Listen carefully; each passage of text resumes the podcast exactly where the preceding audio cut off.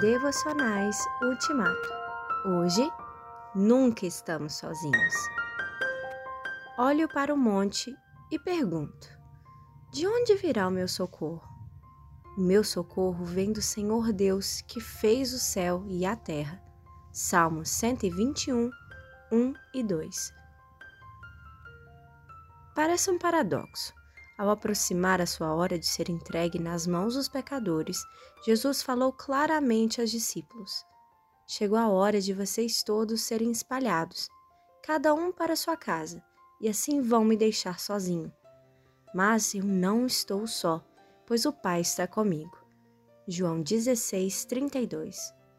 Na mesma fala, ele avisa que vai ficar sozinho e que não vai ficar sozinho.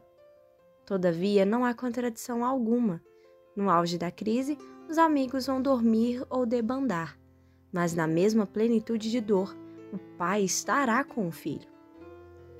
De fato, no Getsemane, todos foram vencidos pelo sono, inclusive o trio de Jesus, Pedro, Tiago e João. Mas um anjo do céu apareceu e o animava.